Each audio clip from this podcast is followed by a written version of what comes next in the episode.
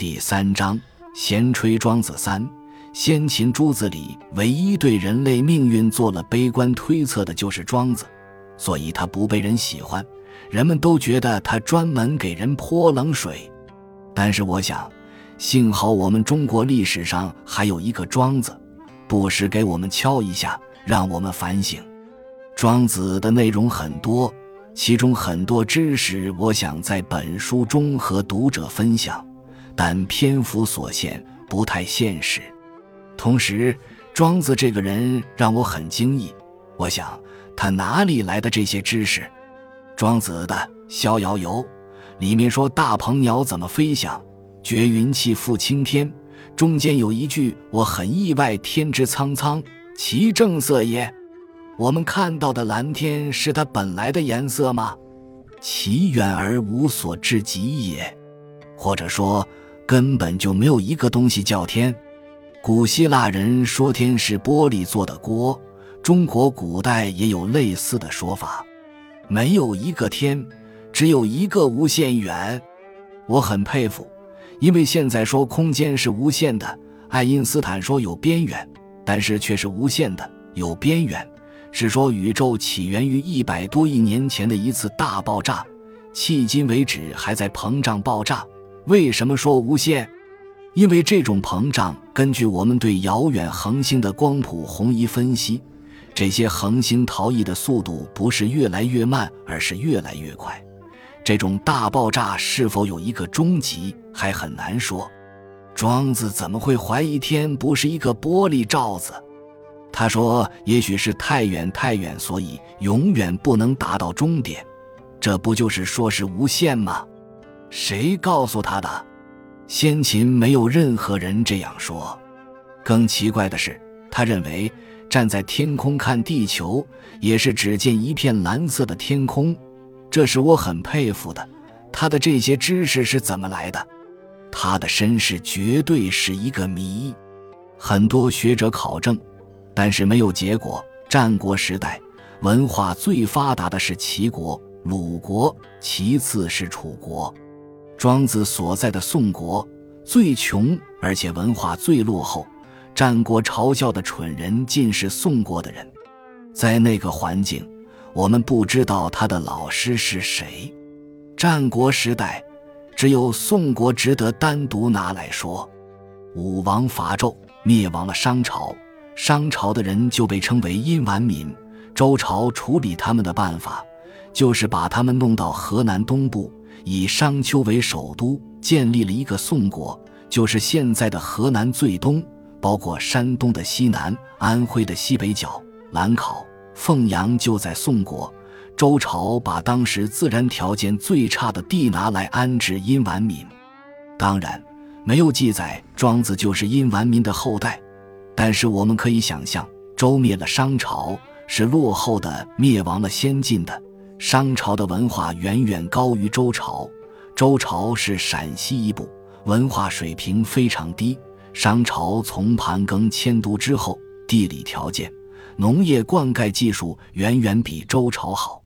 两个事件可以证明：一个是甲骨文，商朝的甲骨文十分精美，小的可以只有一粒米那么大，放大之后十分美观；而周朝的字又大又丑。第二个就是青铜器，商朝留下了许多非常精美的青铜器，是现在收藏水准极高的文物。周朝初年青铜器质量非常差，因此我怀疑这些殷完民全部被押送到这个最荒凉的地方的时候，可能他们把原有的一些文化传播下来了。庄子也许就是在那个文化环境当中接受了后来为周朝人所不知道的文化知识，包括天空。对天空产生怀疑的一个是屈原，他的《天问》提了一百多个问题。第一个就是关于天空和地球。庄子的《天运》也提出了这个问题：天空是什么？雷声是不是雷车在响？风是神仙吹的吗？亦或不是，这些科学知识庄子全部具备，因此他是那个时代文化水平很高的人。他书中奇奇怪怪的道理是儒家不议论的，儒家只是议论怎么治国，但是庄子要议论，他天生就是一个思想的人。比如他写槐树，槐之生也。他说春天来了，槐树萌芽，生嫩叶子，五天之后就有兔子的眼睛那么大，十天了就有老鼠的耳朵那么大。这些比喻是非常鲜活的。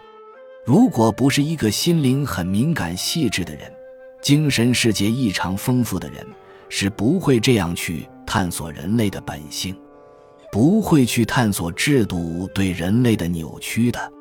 很可能殷商时期留下来的文化就体现在了庄子身上。我这个人有时候吹激动了就忘记了整体，准备的很多内容都没有讲。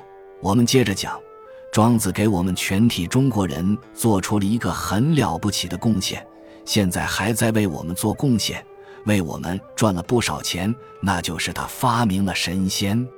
先秦关于神仙的样子，最早写出来的就是庄子，而且一直影响着中国人的精神世界。庄子用几句话把神仙形象勾画出来了：“肌肤若冰雪。”古代的冰只有一点，这里有两点：独宁即凝。老百姓把冰叫宁冰。今作灵冰，意思是凝聚。神仙身体上的肌肉与皮肤就像白雪凝结起来的。绰约若处子，处子就是处女。神仙在庄子这里大概是没有性别的，就像外星人一样。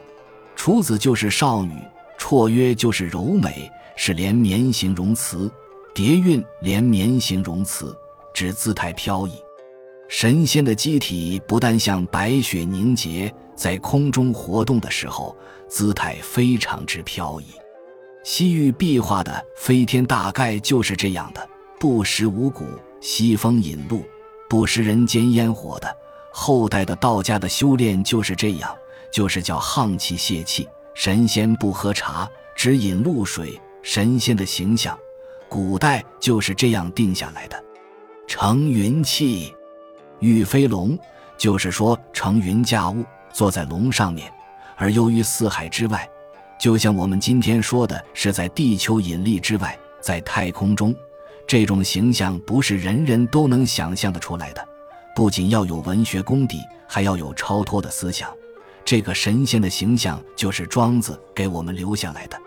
庄子还给我们留下了很多东西，一个词我们大量使用，天籁。形容音乐的时候，我们说天籁之音，我们都会这样说，这也是庄子提供的。